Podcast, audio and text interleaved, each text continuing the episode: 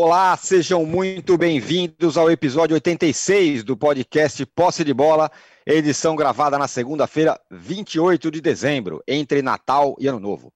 Eu sou Eduardo Tironi e já estou conectado com os meus amigos Arnaldo Ribeiro, Juca Kifuri e Mauro César Pereira.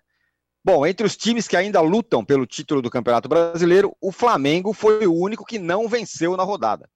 E o Rogério Ceni já começa a sentir a primeira fervura vinda principalmente da torcida é, muito contrariada. O São Paulo venceu o Fluminense e reabriu sete pontos de vantagem na liderança.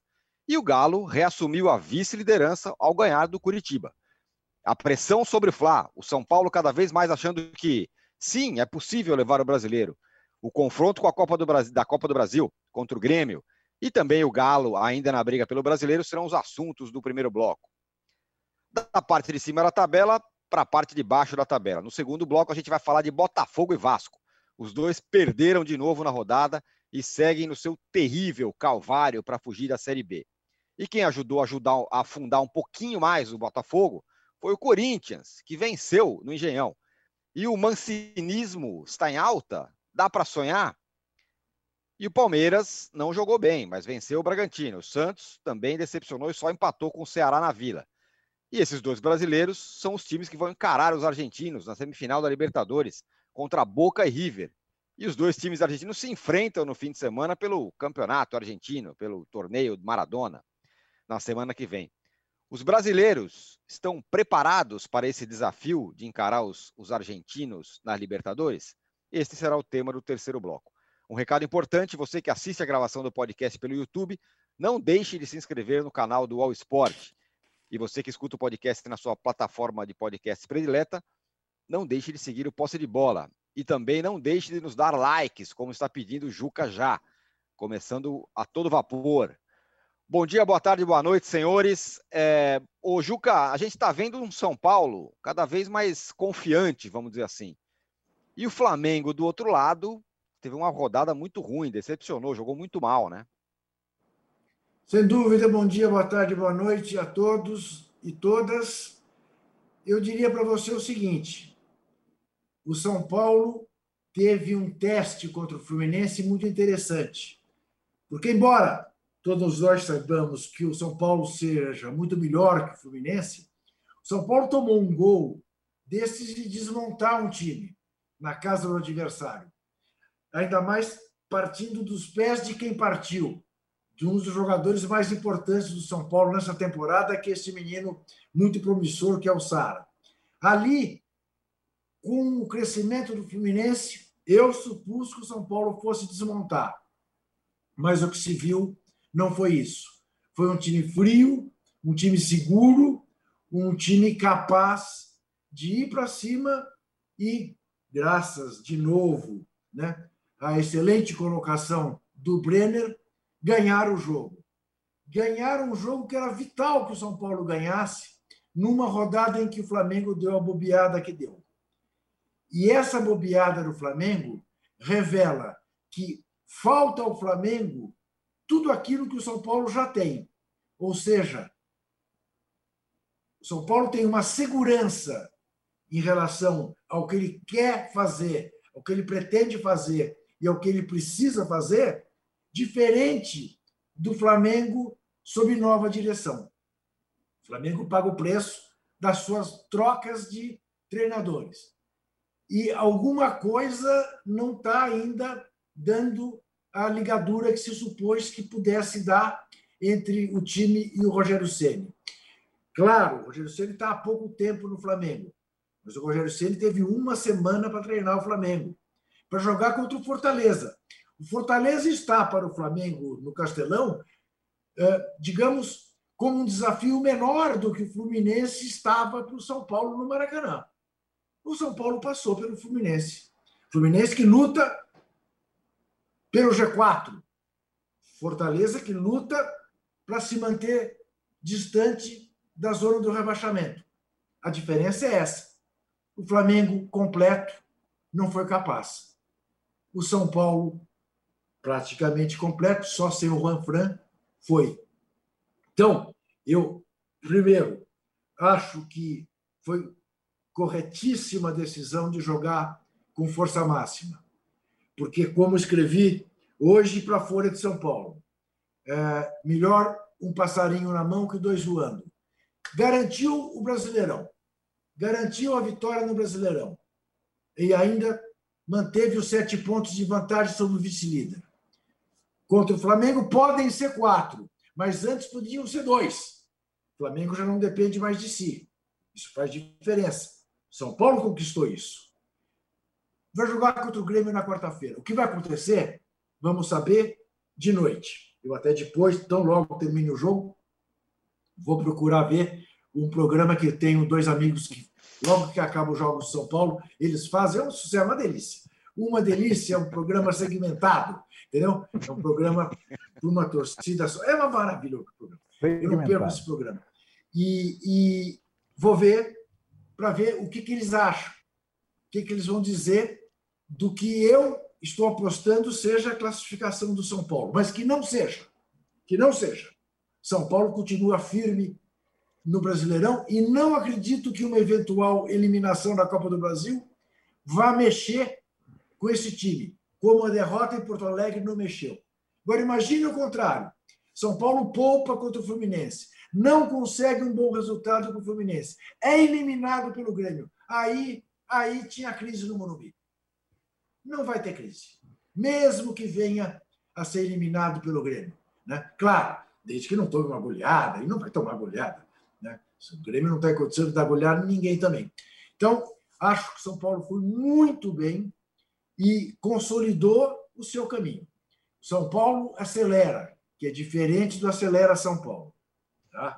Acelera São Paulo, o demagogo aí do marqueteiro que governa São Paulo, que se, se enrolou com a vacina e, e, e foi para Miami, teve de voltar ao perceber a bobagem que havia feito. Esse é é uma coisa falsa.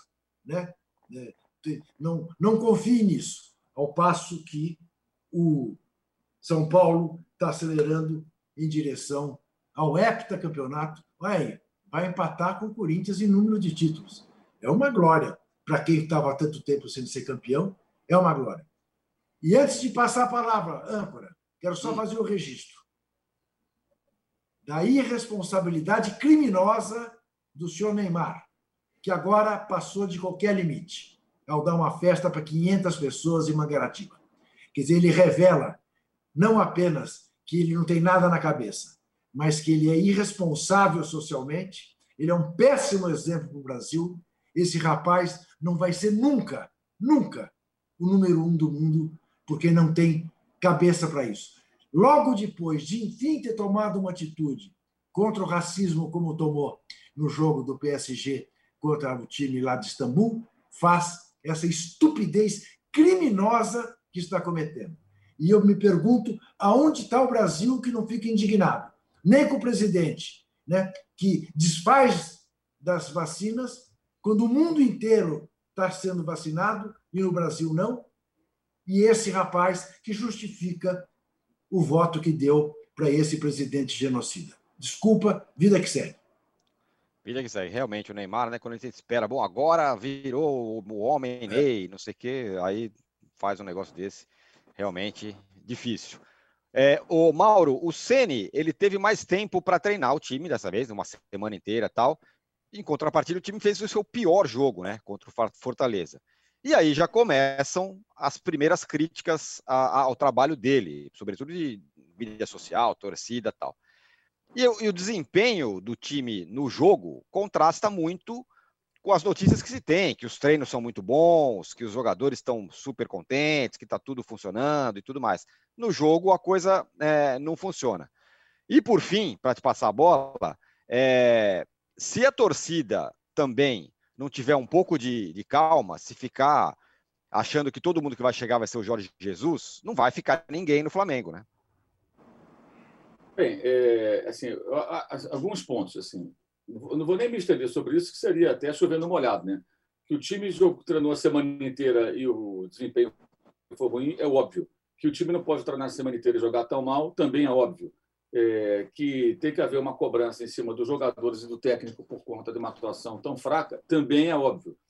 Mas também é óbvio que existe uma, uma situação no clube eu vou ter que lembrar de novo o texto que eu publiquei no meu blog no dia 2 de janeiro, faz um aninho daqui a pouco, mas sábado faz um ano que eu escrevi é o texto. Um ano. É verdade. Nunca foi tão atual. Nunca foi tão atual. O Flamengo vive sempre no fogo cruzado da briga política. Daqui a mais ou menos 11 meses, né, teremos uma eleição presidencial. Essa eleição já começou. Né? O couro come dentro da própria diretoria. Por isso, ingenuidade quando alguém fala assim, não, porque a diretoria não escolheu bem. A diretoria não escolhe nada, irmão. Não escolhe nada. Ali é uma disputa. Quem que vai escolher o técnico? Quem que chega na frente? As coisas são feitas assim. É troca de farpas, é gente que vaza. Por exemplo, no domingo já tinha gente vazando em rede social que havia um, e também por WhatsApp e tudo mais, que havia um movimento pela demissão do treinador. Que é uma, uma coisa bizarra, uma coisa absurda. É, isso supera qualquer limite do ridículo. E movido por quê? Movido por interesses políticos, movido por uma série de, de, de conchavos, de pessoas que querem, de repente, agradar A, B ou C. Está muito longe do CT, está muito longe do desempenho do futebol. Quer dizer, o, o clube ele, ele, prejudica ele mesmo por conta desse, desse, tipo de coisa. E as pessoas que estão por trás disso nunca vão mostrar cara, nunca vão aparecer.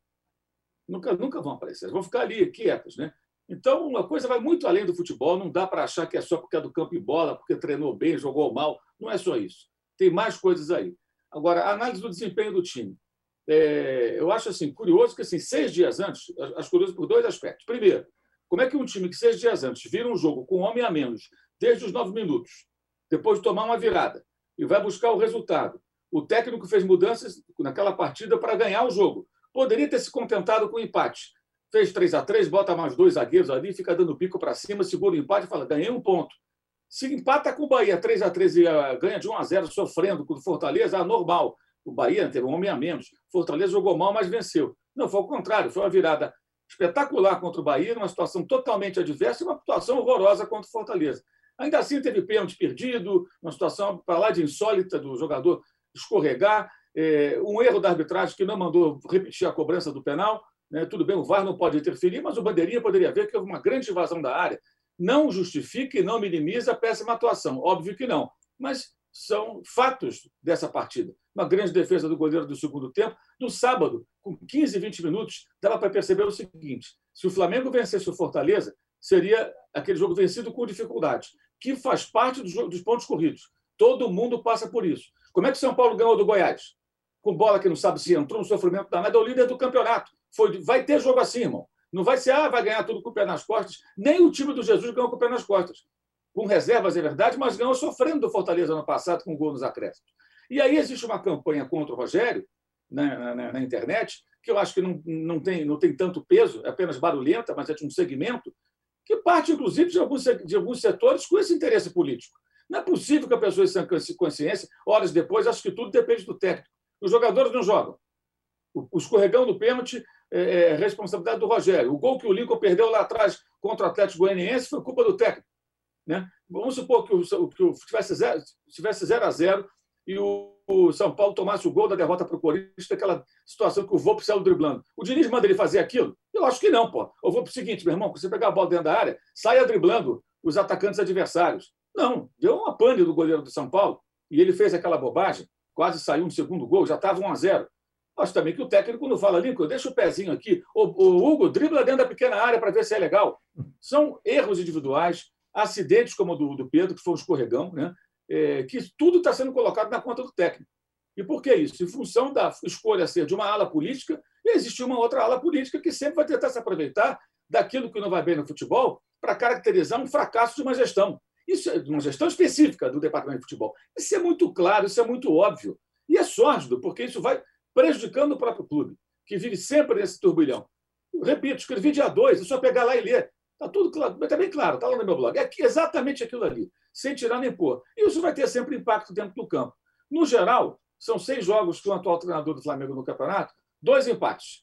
Um com o Atlético Goianiense, né, graças ao senhor Lincoln, que deixou a perninha no caminho da bola. Era outro jogo desse para vencer do jeito que é possível. E esse jogo de sábado, que aconteceu de tudo, uma situação para lá de inusitada na jogada do pênalti, e uma atuação horrorosa que não tem desculpa. Óbvio que não tem desculpa.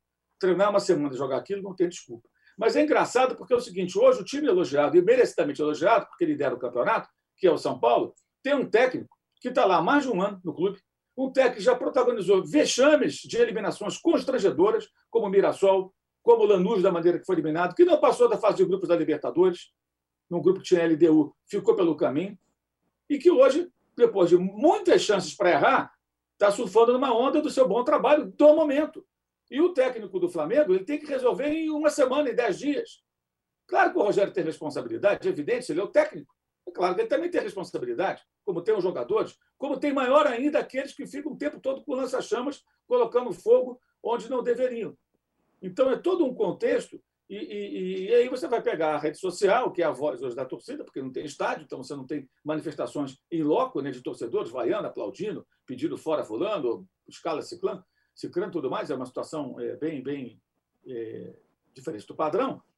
E na rede social você percebe também a torcida do Flamengo, que eu já falei que é a Flamimimi, que é aquela que acha que o clube foi fundado em 2019, começou a torcer no ano passado e acha que tudo vai ser maravilhoso.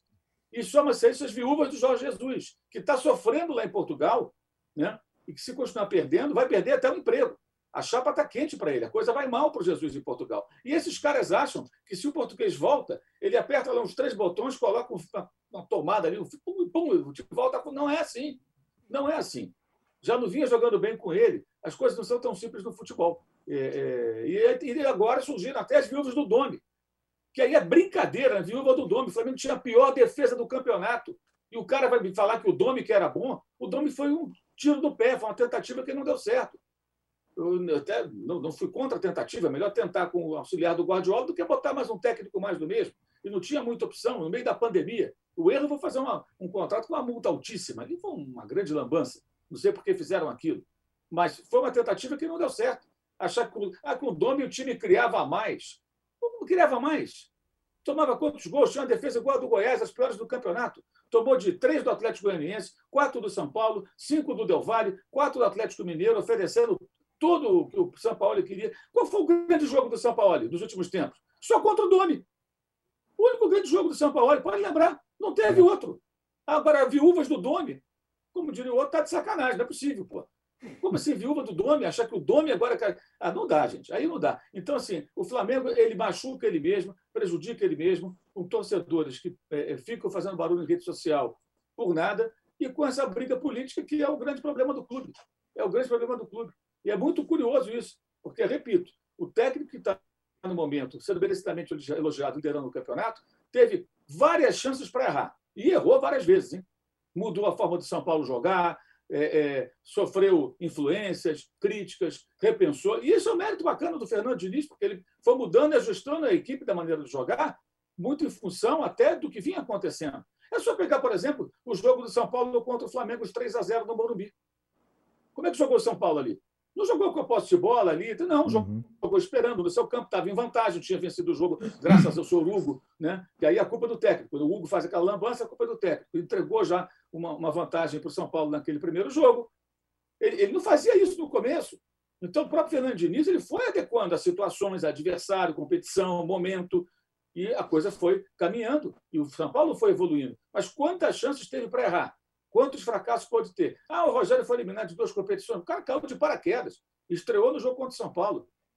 Então, assim, é, é, é, é muito difícil um ambiente como esse as coisas caminharem bem. E acho que o torcedor do Flamengo não pode ser ingênuo de achar que tudo se resolve ao, resume ao campo e bola.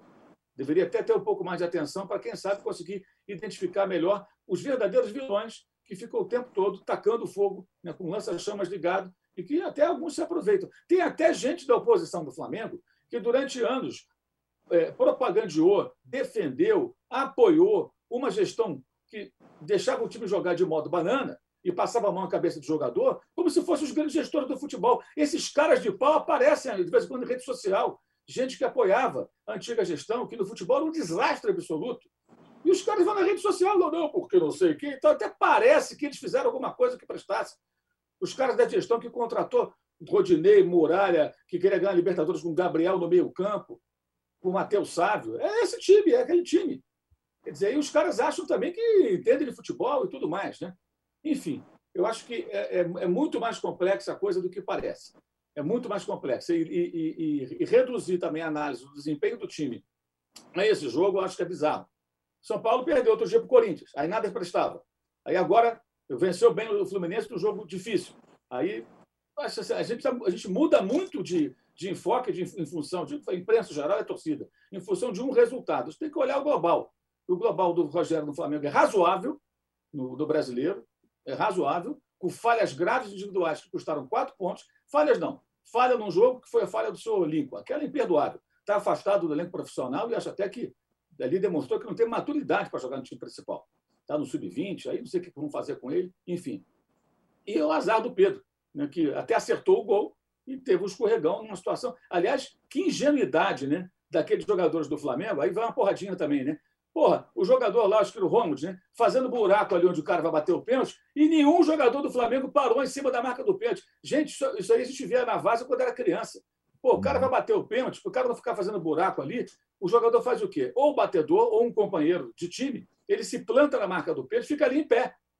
Às vezes o batedor fica ali com a bola, para impedir que o cara faça o buraco. É claro que isso é bizarro, é claro que isso é muito antigo, é claro que isso é tanto quanto patético, mas acontece.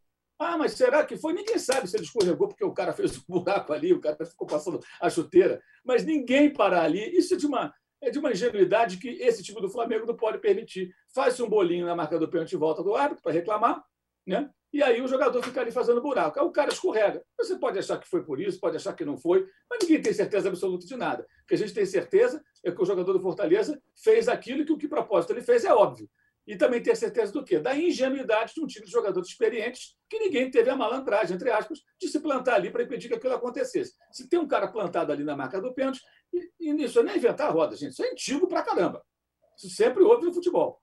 Quer dizer, aí entra também esse outro aspecto, né? De um time que parece, às vezes, muito preguiçoso. Mas o mais bizarro é, seis dias antes, tipo, foi tudo menos preguiçoso. E essa vitória sobre o Bahia na semana anterior, ela só não teve maior repercussão pelo que aconteceu no campo por conta do problema lá do racismo lá do Gerson Ramírez e toda a queixa que foi feita pelo jogador do Flamengo. E esse noticiário se estendeu, obviamente, ao longo da semana. Então, se seis dias depois, tudo mudou. Agora tudo é uma porcaria. Né? Agora tem que mandar o técnico embora. Contrata quem agora? Vamos chamar o Valdemar, então, para ver se resolve. Essa Flamimimi, vou te contar, é dose para javali. E, e os, os, propagadores de fake news também que ficam ali. Ah, não, porque já estão. Ontem teve um um elemento que descrevia o seguinte na rede social: já estão procurando um novo técnico discutindo porque não gostaram da declaração do, do Ceni. Teve a declaração dele que realmente não foi das mais felizes, né? Quando ele falou que o Flamengo teve dificuldade porque enfrentou uma defesa que ele treinou, na verdade, por três anos. Que é óbvio que ele deveria também saber como furar a defesa. E o time não conseguiu. Mas não se resume também a estratégia do técnico. Olha, vamos fazer assim, vai funcionar tudo? Funciona, nem sempre funciona. As coisas não são tão simples assim. Mas o cara que coloca o negócio desse na rede social e o outro que compartilha, quer dizer, ou é ingênuo, é trouxa, ou então o cara está realmente a fim de prejudicar o próprio público, né? se é que ele é rubro-negro. É, é, isso que eu queria falar com você, Arnaldo, sobre essa declaração do Ceni, né? É, claro, uhum. todo mundo acompanhou a carreira do Ceni como jogador e agora como treinador. Para quem acompanha, não surpreende, né? Porque o Ceni é, ele é afeito a esse tipo de declaração é, um pouco centrada nele mesmo e tudo mais. Nesse momento, talvez não fosse a melhor coisa para se dizer. Mas assim, o Ceni, assim como o Diniz, é um técnico que ainda está em aprimoramento, está pegando o seu maior desafio da carreira, né?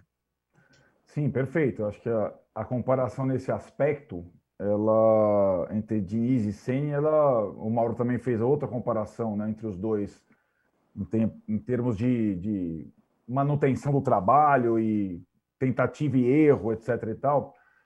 Agora, a questão particularmente envolvendo o Rogério é a seguinte, Tironi. É, enquanto jogador, o Rogério dificilmente dava entrevistas pós-jogo, mesmo sendo capitão do São Paulo por décadas. Porque o Rogério tem uma dificuldade gigante em lidar com a derrota, ou com o tropeço, ou com a falha, ou com o erro. Então, se você perceber, você conta nos dedos as entrevistas que o Rogério deu enquanto capitão do São Paulo. Normalmente era depois das, dos títulos, das conquistas, entrevistas muito aí serenas, é, é, completas, como ele deu, por exemplo, na chegada ao Flamengo, na apresentação ao Flamengo. Como técnico de futebol é outra coisa. O cara tem que falar imediatamente depois, na, ru na ruim, na boa, o que acontecer é outra situação. E, e aí, aquela comparação que a gente sempre faz. Uma coisa é dirigir o Fortaleza com todo o respeito, com todo o respaldo, com toda a situação em que ele vai ser perguntado uma vez ou outra. Sabe quando vai aparecer a declaração dele depois de um jogo de Fortaleza? Dificilmente, normalmente, e assim é, lamentavelmente ou não. Por exemplo, depois de um jogo contra o Flamengo, depois de um jogo contra o São Paulo, aí vai aparecer a entrevista dele. No São Paulo, no Cruzeiro, no Flamengo, ele tem que dar a cara a bater todo dia. E aí a conversa é outra, cara. E assim como ele não mensurou, talvez, o que lhe esperava quando se tornou técnico do São Paulo pela primeira vez, aqui, assim como ele não mensurou o que seria a troca do Fortaleza pelo Cruzeiro, aquela oportunidade, o Cruzeiro em guerra política, aquela situação toda, abrindo um buraco desse tamanho, eu não sei se ele mensurou que seria trocar o Fortaleza pelo Flamengo nesse momento de disputa política, de régua lá em cima de comparações com Jesus e tudo mais. O Flamengo, ele é gigantesco. Se você assopra, tem uma repercussão e, é, e lembra, Tirone e companheiros, das entrevistas do Ceni como técnico do São Paulo e como técnico do Cruzeiro, quando começaram a faltar as palavras e esse tipo de declaração começou a pular. No São Paulo eram as estatísticas, né? Ah, meu time teve 59% de posse de bola, finalizou 53 vezes e não errou dois passes, mas foi eliminado pelo Defensa e Justiça. E assim, ah, o Cruzeiro tal, não sei o quê, tem jogador que foi logo depois da eliminação para o Internacional. Aí sim dispôs os jogadores do Cruzeiro, aquela coisa, aquela panela do Cruzeiro e tudo mais. O Rogério Ceni, ele está no maior desafio da carreira dele. Ele vai estar tá exposto o tempo todo. É incrível como essas pessoas elas não se cercam de conselheiros, literalmente. O cara, antes de dar uma entrevista, tem que dar uma respirada e conversar com alguém. Tal, desopilar, olha, cara, vão por aqui, vão por aqui. E essa situação da citação do Fortaleza, do sistema defensivo do Fortaleza, o torcedor do rubro-negro provavelmente esperava assim, como ele conhece o Fortaleza, o gramado, a situação ambiente pela unha, ele vai ter antídotos. Né? É, é, é o melhor técnico para bater o Fortaleza em Fortaleza é o Rogério Senna. Então isso não poderia ser uma surpresa o sistema defensivo do Fortaleza. Então são questões que ele vai ter que lidar. Agora ainda mais pressionado que está. E já tem um desafio para a próxima partida, que é no ano que vem contra o Fluminense o Fla-Flu. O Fluminense que impôs dificuldade ao São Paulo, vai impor, vai impor dificuldade ao Flamengo, porque é clássico e é uma das partidas mais importantes do Fluminense na temporada. Aí tem desafio político, campo, é, jogador contra jogador, tem muita coisa nesse Fla-Flu, né? E, e, o Rogério Ceni já tem uma, uma pergunta a ser respondida que não foi, ó, o Gabigol tá, tá apto a jogar, com suspensão. Quem que vai sair do time? Vai sair o Pedro de novo? Vão jogar juntos? Como é que vai ser? Ou por que, que o Arrascaeta sai todo jogo? Então, coisas assim, ele vai, ele vai ter que lidar com isso. Pode ser que seja só no campo, mas ele tem que lidar com as respostas do campo. E para o Fla-Flu, já tem essa situação. Ah, tirar o Pedro do time não pode ser pelo rendimento. Tirar porque ele deu dois toques na bola num pênalti, sendo que ele acabou de virar o jogo contra o Bahia. O Pedro faz uma temporada melhor que a do Gabigol, que o do Bruno Henrique. São coisas que ele vai ter que. Por que, que o time não está rendendo com dois meias como rendia? É, o jogo dele, Rogério, de preferência, de velocidade, não se aplica ao tipo de time que o Flamengo tem? O Vitinho, para ele, é melhor, entre aspas, do que o Arrascaeta e o Everton Ribeiro, para o tipo de jogo que ele gosta? São coisas que ele tem que responder, não tem jeito. É, e assim mesmo só se atendo às questões do campo, ele tem muito ao que responder. E tem que estar preparado para isso. Né? Tem que estar preparado para isso. O, a passagem de 2020 para 2021, na cabeça dele, tem que estar tudo isso, inclusive como lidar melhor com as palavras depois de um eventual tropeço, de um eventual derrota, um eventual empate, coisa que ele tem dificuldade para fazer. Muito bem. Eu estou sendo perguntado aqui no nosso chat se eu estou dentro de um açougue. Não, na verdade eu estou Eu estou em ambiente hostil. Rock Balboa. Mas, mas tá tudo sob. Mas tá tudo sob Tem controle. que ter umas manchas de carne na Isso parede. aqui é um ali. armário, não é, não é uma parede de azulejo, é um armário. Estou na casa da minha sogra, ambiente naturalmente hostil, mas está tudo bem. O, Mauro, agora o, o São Paulo, ele agora, depois da vitória do Fluminense, abriu sete pontos, não sei o quê, ele se coloca numa situação de favorito para o título. E se sim, isso é bom? Porque, na verdade, o São Paulo nunca teve nessa situação, né? O São Paulo foi, sempre foi sempre, sempre foi time que, ah, talvez, pode ser que chegue, ah, luta ali pelo G4, talvez Libertadores. Nunca caiu na. O São Paulo se viu numa situação, bom, agora, se depender da gente, a gente vai ser campeão. Se, se dependendo só na gente. Isso muda, isso é melhor, a pressão muda. Acho que melhor não é, né? Porque você passa seu time a ser batido. Então, claro que isso não é melhor. A derrota do Corinthians confirma a tese. Né? O Corinthians jogou contra o São Paulo sua melhor partida no campeonato, motivado pelo quê? Pela rivalidade, pelo, pelo momento do, do rival. Se tem um rival em primeiro, é uma, é uma hora de você tentar derrubá-lo. É, o que vale para Fluminense e Flamengo, o Flamengo não está em primeiro, mas está mais bem colocado. O, aliás, o Fluminense com o Marcão só perde, né? É. Já perdeu para o Atlético Goianiense, agora perdeu para o São Paulo, só perde, só perde. Falou aqui atrás, o Fluminense tinha que buscar um técnico quando o Odair Helman saiu. Dante boa, Marcão e tal, mas não é solução para o Fluminense. Enfim, e também a tese está se confirmando. Queria Libertadores, está ficando cada vez mais distante. Sorte que o Santos ontem não, não venceu e tal, senão ia ficar um pouco mais para trás. Mas eu acho que é a mesma situação. Então, você tem que lidar com isso, não tem como. Você quer ser campeão também discretamente, ficar escondido em oitavo lugar, e na última rodada, pum, pula para. Não tem como ganhar 10 pontos numa rodada e pular para primeiro. Você vai ter que ficar ali, em algum momento, eh, na vitrine, com os seus adversários, seus rivais, querendo eh, batê-lo pelo fato de estar numa boa condição. Acho que bom não é você estar na vitrine, assim, esse ponto. A não ser quando o time está num, num estágio muito avançado, eh, que não é também o caso. Mas é claro que você tendo sete pontos à frente, você tem um favoritismo. Desde que os pontos corridos foram adotados com 20 clubes, só duas vezes o time que liderava na sétima rodada não foi campeão. O Palmeiras em 2008 e 2009. Todas as outras vezes o time foi campeão. E o São Paulo tem uma das maiores vantagens já construídas, embora ela possa ser menor, porque tem o jogo atrasado do Flamengo contra o Grêmio. Né? E será numa sequência, inclusive, de jogos fora de casa, contra é, Atlético Paranaense, Grêmio e Esporte. São dois jogos fora, e esse do Grêmio entrou no meio. Então, são três jogos fora de casa. Se, bem que eu não sei até que ponto isso, é, nesse campeonato maluco, sem público, até que ponto isso é tão importante. É, acho que é, até, é menos importante em condições normais, mas enfim. Então, acho que o São Paulo tem que, tem que lidar com isso, não tem como não, não lidar com isso. Agora, a questão é como que impacto pode ter uma classificação para a final da Copa do Brasil e que impacto pode ter uma eventual eliminação. Eu não tenho a menor ideia de como o time reage. Depende muito de como as coisas acontecem numa, numa classificação, numa eliminação. Uma classificação épica é, é uma injeção de ânimo absurda e aumenta muito a confiança. E uma eliminação daquelas assim dramáticas pode ser o contrário. Então, não dá para saber. Eu acho que o time de São Paulo já parece ser capaz de lidar com, com, com as duas condições de classificar e ter uma final em fevereiro e, se for eliminado, saber digerir a derrota, sabendo que tem outra possibilidade real de, de, de título. Mas é, é, exatamente o que vai acontecer é muito difícil de saber. Agora, é, eu acho que, assim, ao mesmo tempo, acho que um ponto positivo para o São Paulo, que é, já passou por, por, situações como essa que o Flamengo enfrenta agora, da guerrilha política, o couro comendo, é, é, gente jogando contra dentro do próprio clube e tudo mais, você vê, o São Paulo perdeu para o Corinthians, ganhou do Atlético. Ninguém lembra mais da derrota do Corinthians. São Paulo perdeu para o Grêmio, jogando até melhor, mas perdeu. Ganhou do Fluminense. Ninguém fala do jogo com o Grêmio. Só lembra do jogo do Fluminense. Então, é, isso, isso é bom. Isso é bom. Quer dizer, as derrotas foram duas em tempos recentes.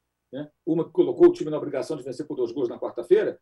Elas, é, elas não estão sendo, digamos assim, é, é é, o assunto remoídas. não está esticado, elas não estão sendo remoídas, elas não ficam ali, sabe? Passa, vem o jogo seguinte, ganhou e tal, toca o barco, vão para frente.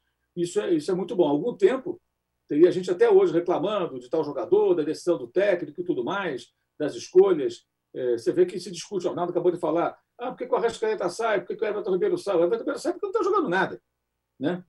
E não está jogando nada há muito tempo. Desde que passou pela seleção, o Ribeiro não faz um jogo bom. E o Arrascaeta está jogando muito menos do que poderia do que deveria. Né? Então, existe também a participação dos jogadores ali. E aí o torcedor reclama. Ah, depois, depois daquela do Flamengo e Racing, que, bem ou mal, o técnico optou pela saída dos dois, o time conseguiu empatar o jogo, que era o que era possível, ainda assim reclamavam da saída. Ontem teve um que mandou um rubro-negro mandou uma mensagem para mim assim: olha só o nível da coisa. O cara viu a programação do time lá na internet lá. Olha só que absurdo! Os caras vão treinar à tarde, segunda-feira. Falei, pô, os caras estão chegando no Rio de Janeiro no final da manhã de domingo. Qual o sentido de treinar de manhã, segunda-feira? Vai treinar meio período, ninguém treina em tempo integral, isso já acabou. Mas assim, os torcedores reclamam até disso. Até disso. O cara olha a programação e o cara corneta, sendo que vai jogar no dia 6. São Paulo joga dia 30. O Atlético, Flamengo vão jogar no dia 6. Os outros times que estão ali, né? Nas primeiras colocações do campeonato. Mas acho que São Paulo já está vacinado, para usar uma expressão que o Juca é, gosta muito, né, né? Aqui em São Paulo, especialmente, a vacina. Pelo a menos vacina alguém está vacinado, Paulo, né? né? São Paulo está vacinado com relação a isso, né? Por meios próprios, se depender aí de terceiros, digamos assim. Agora, o, o Arnaldo, só que agora o São Paulo ficou na seguinte situação, né?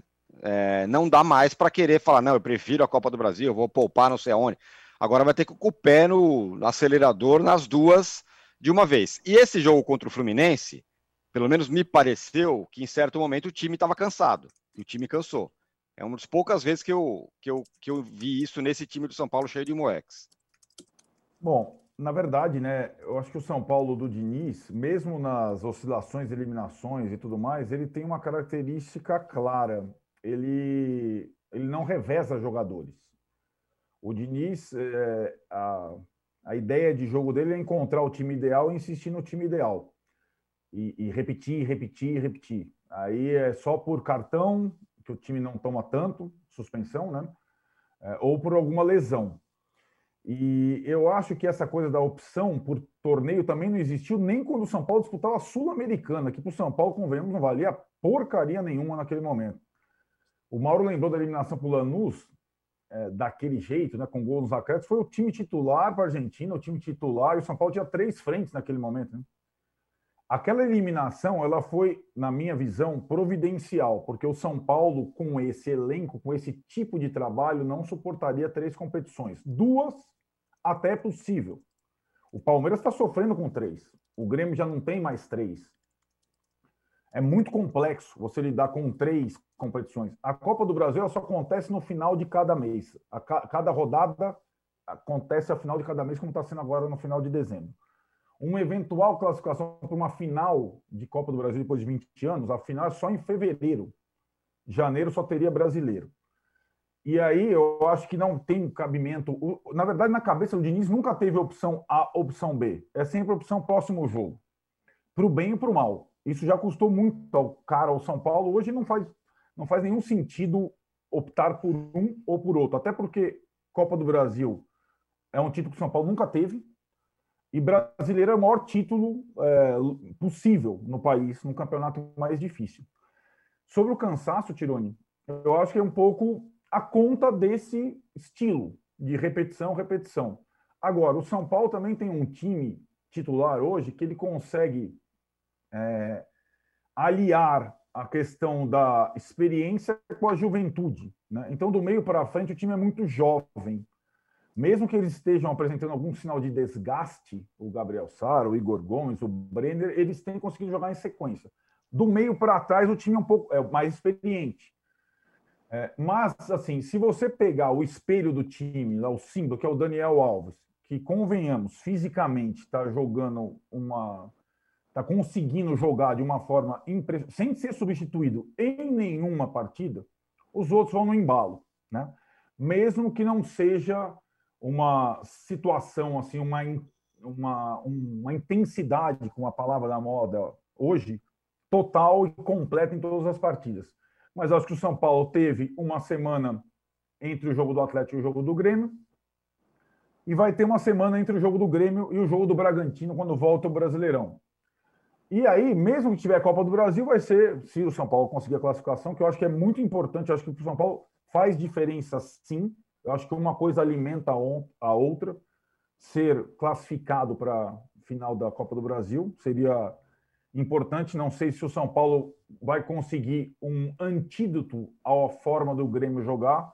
Nos dois encontros entre os dois times até agora, acho que o São Paulo sofreu muito com o tipo de jogo do Grêmio mesmo jogando, entre aspas, melhor em Porto Alegre.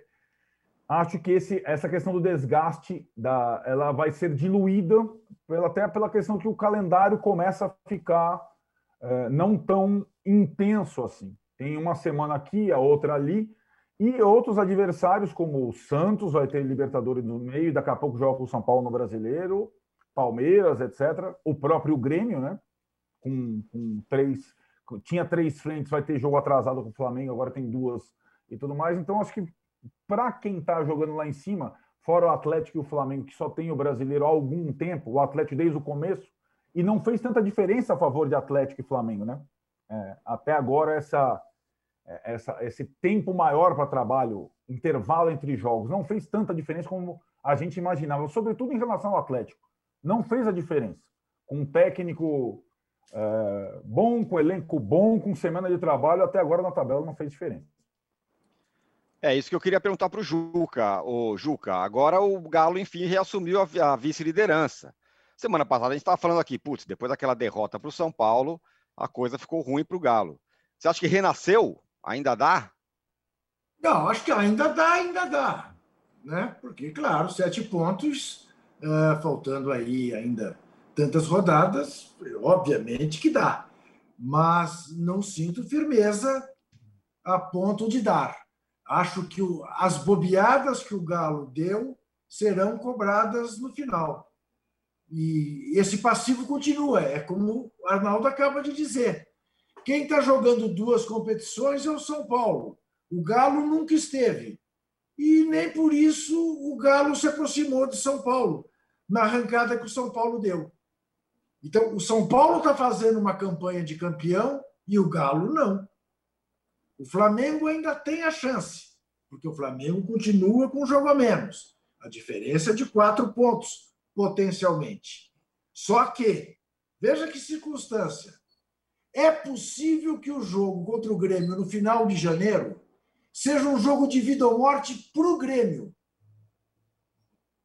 Vamos que o São Paulo elimine o Grêmio da Copa do Brasil. O que restará ao Grêmio? a reta final do Brasileirão, garantir vaga na Libertadores. O Grêmio, que hoje é o maior obstáculo que o São Paulo tem pela frente a curtíssimo prazo, pode ser a médio prazo grande aliado do São Paulo para esse jogo com o Flamengo. O São Paulo pode abrir mão do resultado dele contra o Grêmio em Porto Alegre. Ou seja, o São Paulo entrou naquela fase do Ayrton Senna na reta final. Como dizia o Galvão Bueno, na ponta dos dedos. É na ponta dos dedos que o São Paulo tem que levar esse esse momento decisivo da Copa do Brasil, é claro, e o, o, o início, quase o começo da reta final do Brasileirão. Continuo a achar que o título está entre São Paulo e Flamengo não acredito que o Galo chegue. Muito bem. Bom, fechamos aqui o primeiro bloco do episódio 86 do podcast Posse de Bola. É, pedimos aqui os seus likes, viu, por favor. Podemos chegar em 3 mil aí, não faz, vai fazer mal para ninguém. E voltamos em 30 segundos, viu, Jucas? Prepare-se, porque vamos falar de mancinismo e também de Vasco hum, e Botafogo caramba. ameaçadíssimos. Já voltamos. O ano de 2020 pode até estar diferente mas o que não muda é a emoção do Brasileirão. É disputa para entrar no G4, briga para escapar do rebaixamento, polêmica com VAR, enfim, é o maior campeonato do futebol nacional. E com o All Sport Clube você assiste aos jogos do Brasileirão ao vivo no EI Plus. Acesse wall.com.br esporteclube e assine já. São planos a partir de R$19,90 por mês para assistir ao vivo ao melhor do futebol onde você estiver. Wall Sport Clube, assine já! Estamos de volta para o bloco 2 do episódio 86 do podcast Posse de Bola. Ô, Juca, é, se, a gente estava falando sobre tempo para treinar, treinador que tem tempo. Se alguém que tem tempo para treinar melhora o time ou tem melhorado, é o Mancini, né? Com o Corinthians. Você acha que ele já deveria ser o técnico da próxima temporada do Corinthians? Veja, Tironi, é claro que você olhar pelo que ele fez no, nos últimos seis jogos, você dirá sim É, por que não? Quem, quem tem tão melhor do que ele no mercado brasileiro? Né? Agora, um, é, que eu quero registrar, porque eu não acreditava que ele pudesse fazer o trabalho que está fazendo. É um Mancini muito diferente daquele Mancini do Vitória que mandava o time sair de campo, ou daquele Mancini do, da Chapecoense que só fazia confusão, ou mesmo do Mancini no São Paulo brigando com o Jean por bobagem. É um Mancini que você olha na beira do gramado absolutamente plácido, tranquilo, como se seguro de que os jogadores farão aquilo que treinaram. O Corinthians, historicamente, nos últimos tempos, fez apostas no elenco do Fluminense e se deu mal. Agora, por ironia, foi lá buscou três rejeitados do Atlético Mineiro, né? E Fábio Santos, o Casares e o Otero. E está dando certo. E está dando certo. Ontem o Corinthians tinha cinco ex-jogadores do Galo. Claro que você considerar porque tinha mais o Gemerson e o Jô. Né? Claro que se você considerar Fábio Santos e Jô, são muito mais Corinthians do que Atlético, mas objetivamente jogaram no Atlético. E o Corinthians, de novo, jogou bem. Peca no último passe, peca na última escolha, poderia ter vencido o Botafogo por um placar muito maior, acabou correndo riscos, como correu contra o Goiás, mas ganhou. É, faz seis jogos que não perde. Está aí a dois pontos do G6. É, em ascensão com o Fluminense e com o Santos em queda. Então é muito provável que os ultrapasse. Seguro. Jogo, time jogando tranquilo. Mancini teve a coragem de barrar o Luan. Luan, o Corinthians fez cinco substituições ontem e o Luan não entrou. Não entrou. Então, acho que está no caminho certo. E terminando a temporada, o Campeonato Brasileiro, numa posição digna, o que a gente dizia antes de começar o campeonato? Corinthians vai disputar a posição intermediária, ficar entre os dez primeiros. Houve um momento que correu o risco de cair. Por menos que queiram admitir, correu o risco de cair. E agora esse risco está afastado, está olhando para cima e é inegável que são, que são méritos também do treinador. São, não há como negar. O, o Mauro, em contrapartida, o Botafogo e o Vasco perderam de novo. E aí é, é, é, é, curioso, né? Porque a gente já começa a pensar o seguinte, cara, será que se esses times caírem, vão subir de novo diante da situação dos dois clubes? Aí, considerando também que o Cruzeiro provavelmente não vai subir, então, é, a coisa está muito ruim, né, para Vasco e Botafogo. Eu até discordo do Juca com relação ao Corinthians correr risco. Né? Na prática não correu, né, Juca? O time do Botafogo é, é assim. Dá, é, é, angustiante até se você ver o jogo, se você se colocar no lugar do torcedor do Botafogo, para quem não é botafoguense, claro. É, é, uma coisa assim angustiante. Eu fiquei ontem assistindo a partida e pensando, imagina só isso. Esses caras vão fazer gol em quem? Ah, culpa do Barroca? Não é culpa do Barroca. O Botafogo não foi rebaixado no passado porque o Barroca organizou bem o time no começo da temporada e o time acumulou pontos que foram fundamentais para que o Botafogo não fosse rebaixado. Mesmo com o Alberto Valentim entrando depois, fazendo uma campanha inferior à do Barroca. Agora, o time é mais fraco. O Montenegro, que não está mais lá, né? foi quem investiu em Honda, Calu, Honda ali no banco, Calu ontem no banco, Queria o Iachurê também, né? Ele e o outro lá, o que era candidato a presidente do Vasco, lá também queria o Iachurê, o Levenciano, que perdeu aí na, na, justiça, ficou o Jorge Salgado como presidente do Vasco. Então, assim, o time Botafogo, assim, você está vendo, você só vai empatar num um aborto qualquer da natureza, uma bola maluca, um frango do goleiro, é, o Sotero jogasse do Botafogo e desse um chute fora da área, sabe, a bola saísse cheia de pufo para, para dentro do gol. Botafogo não dava o menor sinal de que pudesse reagir, é absolutamente inofensivo é, é angustiante você ver o time assim, caramba, esses caras têm que vencer alguns bons jogos para evitar um rebaixamento. De onde vai sair? Ah, ganhou do Coritiba sim, que é pior ainda que o Botafogo. E que já teve até o Rodrigo Santana como técnico, que é o cúmulo também, achar que alguém vai escapar de rebaixamento o Rodrigo Santana de técnico. O Coritiba fez isso. Tá lá agora o Bravo Pachequinho, coitado, tentando salvar o, o, o clube do, do naufrágio para a Série B novamente. É muito difícil. E o Vasco, que evidentemente gostou de resultados como a derrota do Bahia para o Internacional, a derrota do Botafogo para o Corinthians. O esporte perdendo para o Goiás foi bom também, porque o Goiás está atrás do Vasco, então o esporte não abriu vantagem. Então o Vascaíno pensou, ah, agora vai, né? Agora vai porque os caras perderam pontos, o Vasco consegue pontuar contra o Atlético no Paraná, ele passa o Bahia, tem um jogo a menos, que é contra o Palmeiras, o Vasco, né, em São Paulo, jogo da primeira rodada, isso vai acontecer daqui a um mês, mais ou menos, né? pouco, pouco menos até. É, enfim, o Vasco toma de 3 a 0 do, do Atlético Paranaense, dizer, com uma grande naturalidade. O grande fato do jogo Atlético 3 Vasco 0, além da vitória do Atlético, né, para o atleticano, isso evidentemente é, é algo para lá de relevante, foi a maneira por meio da qual foi transmitido o jogo. Né? Quer dizer, pelo tweet, uma outra situação, quer dizer, é, são as transformações que esse mundo está vivendo, que não uhum. são tão rápidas como pensavam os dirigentes do Flamengo lá atrás, que queriam fazer tudo na Flá TV, mas esse mundo está mudando de forma muito mais rápida do que as pessoas imaginam. Né? Essa questão de direito de transmissão, plataforma de transmissão de jogos, a coisa está muito acelerada. Ainda vai demorar até chegar no estágio que alguns pensam. Mas ontem acho que foi um marco, foi até histórico aquilo. E foi uma outra maneira por meio da qual a torcida do Vasco do Atlético puder acompanhar a partida, já que não tem público no estádio, né? Foi, foi desse jeito aí. Então, é, é, assim, o Vasco tem mais chance pela pontuação. O Vasco tem, tem uns jogadores melhores, tem o Cano que pode salvar um jogo ou outro.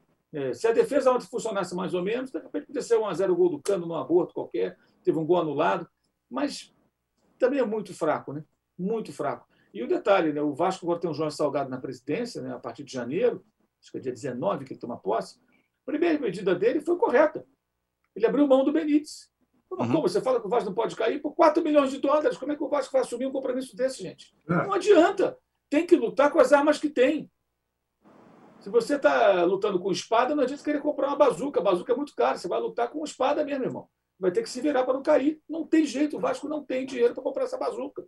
Então, os 4 milhões de dólares que o Independente fez questão, tentou até uma prorrogação de empréstimo até o final do campeonato, para depois negociar. Os argentinos falam: não, ou leva ou nada. E nada. Então, e tem outro jeito? Não tem. Não tem outro jeito. Não adianta o torcedor ficar com raiva, é entender essa realidade. É, a chance de rebaixamento dos dois não é real. A do Botafogo, assim, o jogo de ontem foi aquele jogo que você fala, pô, esse, esse tipo tem condição. Ah, mas é. tem elencos que de repente são mais fracos, mas aí você vai ter ou um trabalho feito há mais tempo, ou um time que não sofre tanta pressão. Alguns clubes lidam com o rebaixamento com naturalidade, sabem que eles. O América Mineiro, que vai jogar com o Palmeiras agora, que pode até a final da Copa do Brasil e deve chegar à primeira divisão, voltar. É, o América entra na primeira divisão sabendo, eu sou candidato a rebaixamento. Eu, minha meta aqui é não cair, mas se cair, tudo bem, eu já estou acostumado. Para o Botafogo, para o Vasco, por mais difícil que seja a crise, por mais que grandes clubes como os dois possam, durante determinado momento de suas histórias, sofrer um apequenamento, você nunca vai se acostumar com isso. Você nunca vai entrar num campeonato aceitando que, poxa, eu só posso brigar para não cair. E isso é muito, muito ruim. Então, poderemos é. ter o Cruzeiro, o Botafogo e o Vasco na Série B no ano que vem. E mais o Curitiba. Forte é. candidato a rebaixamento também, que, que já foi campeão mais, brasileiro. Mais o Vitória, que não vai subir. Voltar. Vitória não vai subir, que já foi vice-campeão brasileiro. Times que têm é. aí uma história está ficando parecido com a Inglaterra. Né? Se você olhar a segunda divisão inglesa, você vê é. alguns times que têm títulos e tudo mais, mas uhum. times que jogam desde 1800 e bolinha. Né? É. O Arnaldo, e, bom, e nessa briga ainda pelo rebaixamento, ainda tem Bahia despencando, tem o esporte é, perigando, o próprio Fortaleza, que até empatou, mas também está na briga. Vai ser uma coisa louca, né?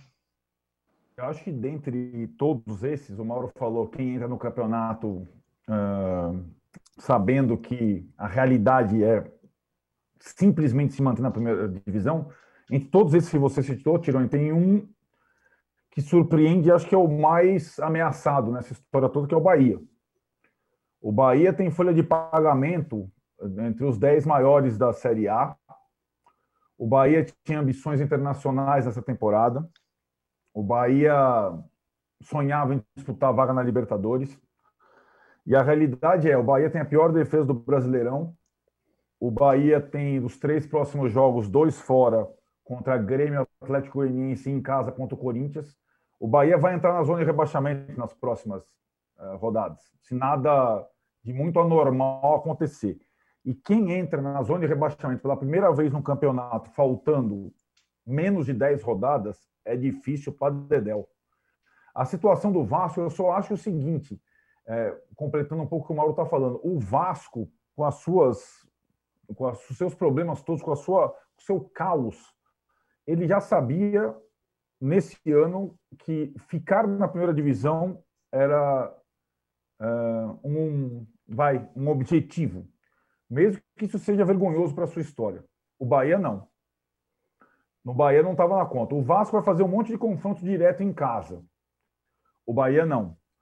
A situação do Bahia é bem delicada, cara. É bem delicada mesmo. Uh, e a derrota para o Internacional uh, é um jogo que ficou meio assim à margem.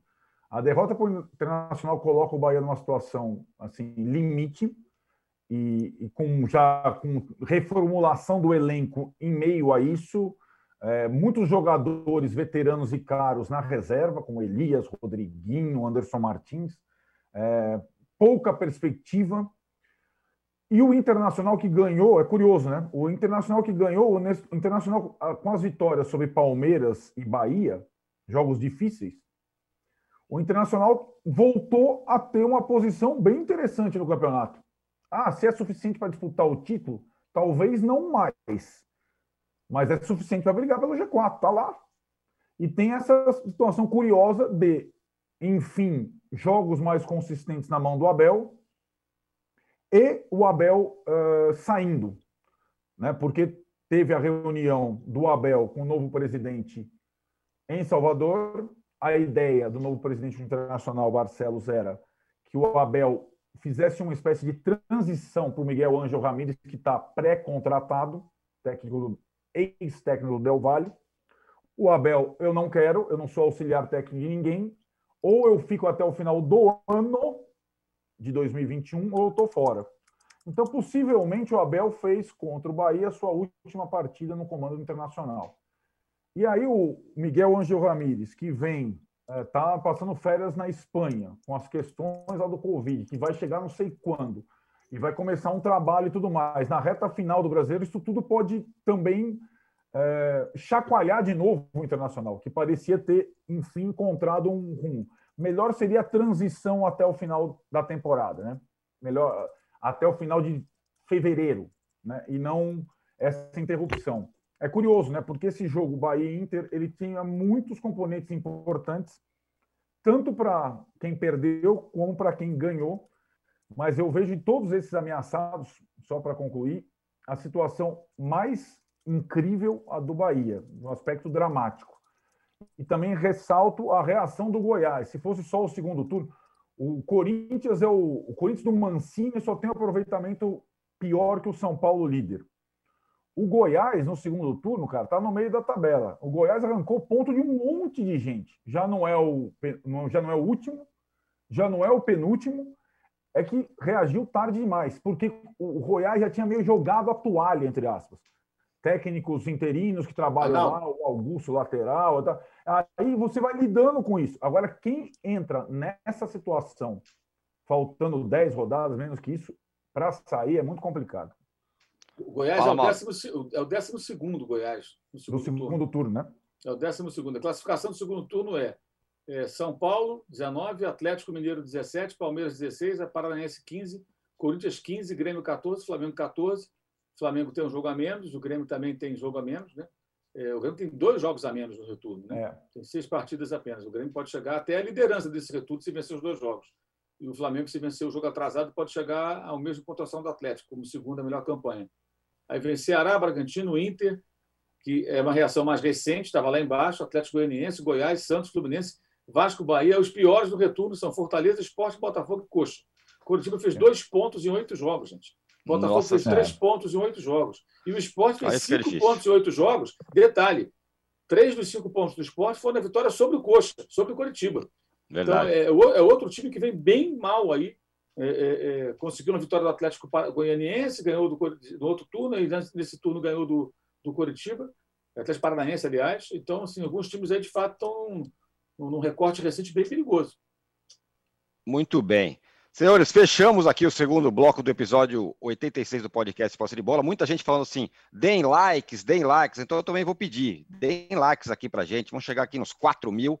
e voltamos em 30 segundos para falar de Palmeiras e Santos, que decepcionaram na rodada do Brasileiro e tem a Libertadores contra os argentinos pela frente. Já voltamos. Baixo Clero é o podcast de política do UOL. Toda semana eu, Carla Bigato, converso com os comentaristas Maria Carolina Trevisan e Diogo Schelp sobre temas que dominam a pauta política brasileira. Você pode ouvir o Baixo Clero e outros programas do UOL em uol.com.br podcasts, no YouTube e também nas principais plataformas de distribuição de podcasts.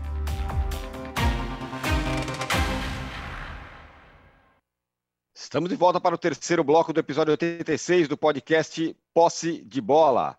O Arnaldo, o. Espera aí, um segundo. Que isso, olá, o âncora. Vamos lá. O Palmeiras e o Santos, enfim, decepcionaram na rodada, né? E tem o River e o Boca pela frente. O Palmeiras ainda tem o jogo contra o América. É... Os jogos de ontem de Santos e Palmeiras não foram um bom sinal, não, né? Ah, eu achei até que o Santos é, jogou mais que o Palmeiras, mesmo tendo empatado e o Palmeiras vencido, né? O Santos jogou contra o Ceará e o Palmeiras contra o Bragantino. É, são realidades bem diferentes, né, Tironi? O Santos, a cada jogo, o Cuca junta alguns jogadores. Ontem os problemas eram na defesa. O Cuca implorou para três titulares do sistema defensivo não serem vendidos antes do confronto com o Boca o Lucas Veríssimo, o Luan Pérez e o Pituca podem sair antes do confronto com o Boca. É, e aí é, o, ele faz o possível. E acho que o Santos fez um bom jogo contra o Ceará. É, merecia ter vencido. E o Ceará, o Ceará é um time também bem interessante, competitivo. É, foi um bom jogo. Talvez, tecnicamente, vou te falar, talvez tenha sido um dos melhores jogos, se não o melhor da rodada. O Palmeiras não. O Palmeiras é, parou de jogar bem, né? Isso é curioso. Isso acho que coincide um pouco com a, com a indefinição do Abel Ferreira em relação. Ele começou a, ro, a fazer o tal do rodízio, com três competições simultâneas, é o único clube do país nessa situação. É, você não sabe mais qual que é o time titular do Palmeiras. A escalação do Abel contra o América foi meio bizarra, o time não funcionou. A escalação de ontem contra o Bragantino já era um time mexido, talvez preservando até o Gustavo Gomes, talvez seja hoje o principal jogador, capitão titular, estava fora por rodízio. E aí tem essas três frentes, é, que, assim, eu acho que na cabeça do Palmeiras elas estão bem claras. É, a Libertadores, evidentemente, a primeira. E aí, talvez a Copa do Brasil, a última, mas é uma coisa que está ali. Uh, seria bem acessível, em tese, o confronto com o América. O Palmeiras imaginava talvez ter definido, até pela escalação do Abel, a partida contra o América no primeiro encontro no, no Allianz Parque. Não foi assim. Vai sofrer. Vai sofrer no Independência.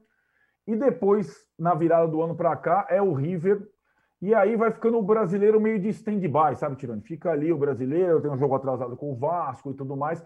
Mas o Palmeiras não passou nessa semana importante aquela segurança que vinha passando uh, de, sobretudo em casa, quando estava sendo implacável, vencendo sempre com uma diferença grande de gols, não passou segurança. Nas duas partidas que fez nos seus domínios, decepcionou. Mais contra o Bragantino, mesmo tendo vencido, do que contra o América, que empatou. Eu não consigo agora. Eu dava 70% a 30% de, de chance do Palmeiras se classificar para a final da Copa do Brasil. Hoje acho que esse percentual diminuiu. E pelos, pelos problemas do próprio Palmeiras. Talvez não, não consegui lidar com essa situação. E outra coisa, até falava com o Juca antes de começar o programa. Hoje, acho que ninguém, nem o, o cara que segue mais é, fielmente o Palmeiras, consegue dizer qual é o time titular para enfrentar o River Plate é, na Libertadores na volta. É, o Abel deve ter esse time na cabeça, mas ele rodou tanto nas últimas partidas que você não consegue determinar qual é o time titular do Palmeiras hoje para esse confronto mais esperado do ano contra o River Plate do Galhardo. Ô, Juca, eu vou fazer uma pergunta para você, mas quem vai dar um pulo na cadeira ali é o Mauro e depois ele pode falar também. Quando o Abel Ferreira chegou e começou a ganhar, começou a falar, pô, é, tá aí, esse aí é o Jorge Jesus do Palmeiras. Parece que não é bem assim, né?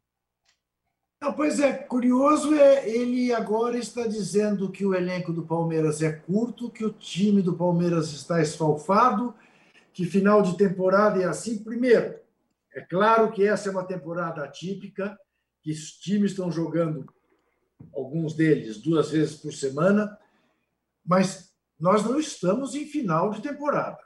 Uhum. Né? Parece que esquecem que a temporada começou quando começou. A temporada está exprimida, sem dúvida. Está exigindo mais esforços do que exigia antes. Mas não é final de temporada. Ninguém tem motivo para já estar com a língua de fora. Isso soa como desculpa. Soa. O elenco do Palmeiras é forte o suficiente para estar preparado para essa situação. Eu concordo com o que o Arnaldo disse. O Santos fez ontem uma bela atuação. E o Ceará não é mole, porque apesar de o Santos ter merecido ganhar, foi uma rodada bizarra nesse aspecto, né? Porque temos a, a escorregada do Pedro. E aí é curioso, a arbitragem agiu corretamente ao mandar, ao anular o gol, não ao não ver a invasão. Mas se o futebol é feito para o gol, se é claro que não houve a intenção do Pedro em tomar o escorregão e bater os dois pés, melhor seria que ele pudesse bater o pênalti de novo e não anular o gol, me parece. Uhum, Mas, enfim. Uhum. Ai, se o árbitro fosse paulista ou mineiro. Né? É aquilo que a gente falava na última vez. Nada como não ter por que suspeitar. Era um árbitro de Santa Catarina a CBF precisa ter essa preocupação, porque a, a imagem da CBF é terrivelmente ruim. Então é bom não, não dar sopa para o azar, a mulher de César. Mas, enfim, voltando. Ontem o Santos fez o segundo gol, fez a virada. E era um gol olímpico lindíssimo do Marinho, numa mais uma linda atuação. E aí metem a mão na bola, antes da bola entrar e o gol é anulado. O Palmeiras não. O Palmeiras levou um, mais um amasso do Bragantino no segundo tempo, que fazia tempo que eu não via alguém ser tão amassado. E bola na trave, e o Everton, e o Bragantino perdendo gol em cima de gol. O Arnaldo disse que mudou o prognóstico dele em relação a América e Palmeiras. O meu prognóstico era 55 a 45 já é 50-50. Não vou me surpreender nem um pouco se o América eliminar o Palmeiras. E, claro, com qualquer time, o River Plate é favorito contra o Palmeiras no mata-mata. Qualquer time. Palmeiras completo, com Wesley, com, com, com todo mundo. É, não terá o Wesley, que faz muita falta para o desafogo do ataque do Palmeiras. Mas o Abel Ferreira não está exatamente vivendo um bom momento. Eh, agora, também não acho que faz algum sentido compará-lo ao Jorge Jesus, porque também ele chegou anteontem. Ô, Mauro, é, se você comparar argentinos e brasileiros, os dois confrontos, os argentinos estão um melhor momento eu assim, acho que o Santos da Libertadores está num momento diferente, né? Mas, o, além da possibilidade de perder jogadores, o River Plate tem um time melhor, né? Tem jogadores melhores que o Santos. O River Plate é muito acostumado à competição, embora de uma conquista desde 2007, sempre está chegando em fase decisiva. Chega meio que no piloto automático até, né? Quando você acha que não vai chegar, chega. O Boca, né? Quer dizer. O Boca, perdão. É, eu é. acho que os dois são favoritos. O Boca e o River, para mim, são favoritos contra o Mauro. os brasileiros. Mauro, interessante no Boca a gente olhar que o Boca que jogou a final com o Santos no Murumbi em 2003 mantém Carlitos Teves.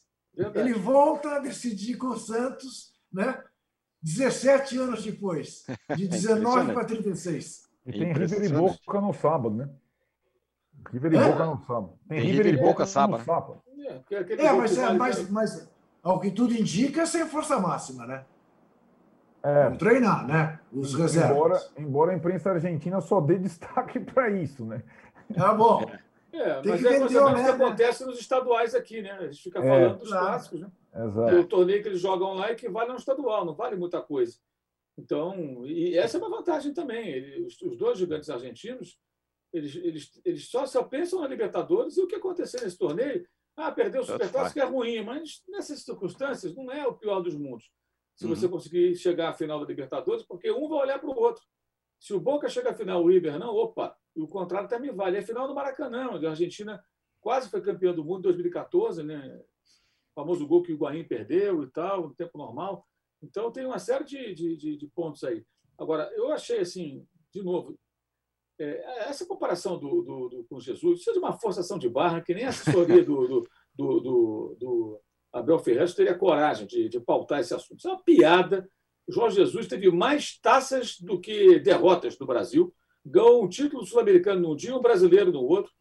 Poderia ser um desastre se ele continuasse no Flamengo ou voltasse hoje para treinar no Flamengo ou algum outro clube. Mas o que o cara fez foi história. O Abel Ferreira, em 4, 5 jogos, tinha gente na imprensa de Portugal comparando o início de um e do outro para tentar vender a ideia, criar a narrativa de que, olha, mais o português vai arrebentar no futebol brasileiro. Não é bem assim, amigo. Também um pouco também daquela visão do colonizador. E parte da imprensa que compra isso para poder fazer agenda positiva e gerar clique. Só, mais nada. Tem nada a ver. Inclusive, eu acho que o Abel Ferreira tem demonstrado uma certa falta de repertório para montar a sua equipe. Fala, ah, se é para trazer técnico de Portugal para falar o que falavam técnicos brasileiros, que o elenco é curto, tem que contratar jogador para jogar com 41% de posse de bola e seis finalizações contra 21 do Bragantino, porque mesmo com jogadores poupados, tinha jogadores importantes em campo o Palmeiras. E graças à individualidade, à capacidade de decisão de um deles, foi, vencer a partida.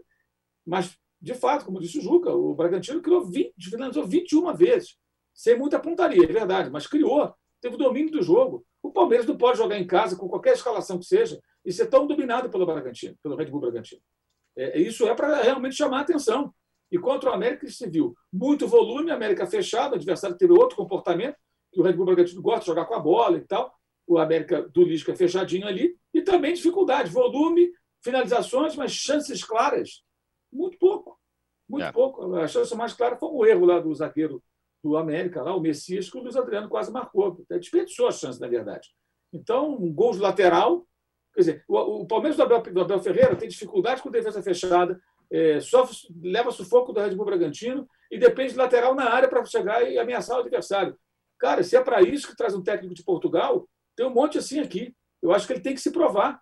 Ele pode até se provar, mas até agora ele não se provou, não, cara. Até agora o que ele fez aqui no Brasil foi nada de especial. E essa melhora do Palmeiras, ela também se justifica porque a transição foi feita pelo Cebola, Andrei Lopes, o time já mudou e É. a referência era muito ruim, que era o que estava lá embaixo. Isso também vale um pouco para o Corinthians, né? Com o Coelho era tão ruim e a omissão do ex-presidente que deixou o Coelho ali no cargo sem ter condições para tocar aquele barco, que a melhora do Mancini parece a melhora do Mancini é evidente. Parabéns, Mancini. Legal, maneiro, legal, show de bola. Mas ela acaba ganhando uma turbi... ela é turbinada porque antes era muito ruim, muito ruim o que estava acontecendo com o Corinthians. E o Palmeiras É. também era, era um elenco tão subaproveitado que tudo parece maior. Mas você olha com a lupa, olha, é, isso é muito pouco. O que se espera de um técnico europeu no futebol brasileiro é muito mais do que o Abel Ferreira apresentou até agora. E agora está chegando a hora da verdade. Ele vai ter jogos realmente decisivos e imagino que dificilmente vai conseguir avançar, especialmente contra o River, sem jogar um bom futebol. Vai ter que jogar um bom futebol. Vão É. ser dois confrontos pesados e estão muito próximos aqui, já é dia 5 primeiro. Muito bem, senhores. Cumprimos aqui, chegamos ao fim de mais um episódio, o episódio 86 do podcast Posse de Bola. Juca, obrigado. Você pode falar. Não, lembre que nós voltamos quinta-feira. Isso. Nós voltamos quinta-feira, ainda em ambiente hostil da minha parte, mas voltaremos, sem problema. sem problema, estaremos aqui e espero que vocês nos deem mais likes da próxima vez, porque eu tô aqui, eu tô, tô me desdobrando. Dia Viu, 31, rapaziada? 9 horas. Dia 31, 9 horas, posse de bola, após Olha, as qualquer- semifinais da Copa do Brasil. Qualquer Fala, Ju. problema aí, aqui em casa tem cama, roupa lavada, então você fica à vontade. Tá? Não, deixa eu ser justo, estou sendo muito bem tratado aqui, como sempre. É. Muito obrigado, senhores. Obrigado, Juca. Obrigado, Arnaldo. Valeu, Mauro. Obrigado a todo mundo que participou aqui com a gente. Muita gente com a gente hoje, mais uma vez. Então, até quinta, dia 31, 9 da manhã. Encontro marcado. Abraço. Você pode ouvir este e outros podcasts do UOL em uol.com.br/podcasts. Posse de bola tem pauta e edição de Arnaldo Ribeiro e Eduardo Tironi produção de Rubens Lisboa, edição de áudio de João Pedro Pinheiro e coordenação de Juliana Carpanês.